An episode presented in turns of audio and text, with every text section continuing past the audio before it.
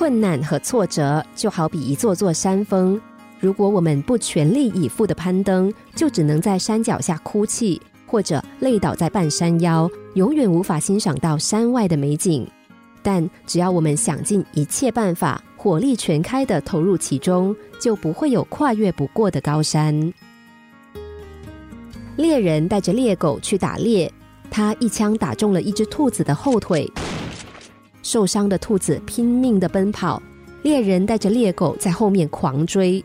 可是追着追着，兔子就跑得没了踪影。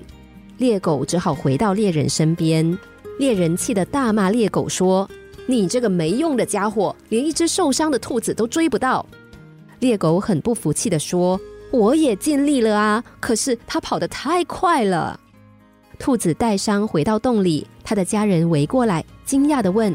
那只猎狗既凶狠，跑得又很快，你是怎么带伤跑回来的？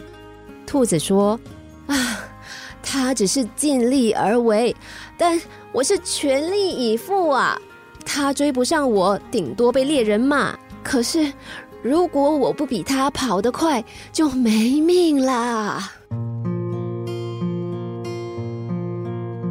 我尽力而为，这通常是我们没有达到目标时的交代。”好像这么说就心中无憾了，但事实上尽力是不够的，因为尽力而为并不是全力以赴，两者虽然字面意思相似，却是有差别的。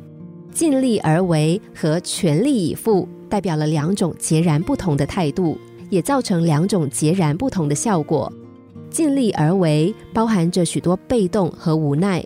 而全力以赴则是完全出于主动，是自己自动自发的意识，所以发挥的威力更大，结果也更惊人。如果说尽力而为是让我们做完某件事，那么全力以赴就是让我们做成某件事。用尽力而为的态度做事，遇到问题可能会抱怨、会退缩、会找理由推卸责任，但。用全力以赴的态度做事，遇到问题就会想尽一切办法，动用一切资源，把困难解决掉，把事情圆满解决。所以，遇到解决不了的困难时，问问自己：是该尽力而为，还是全力以赴呢？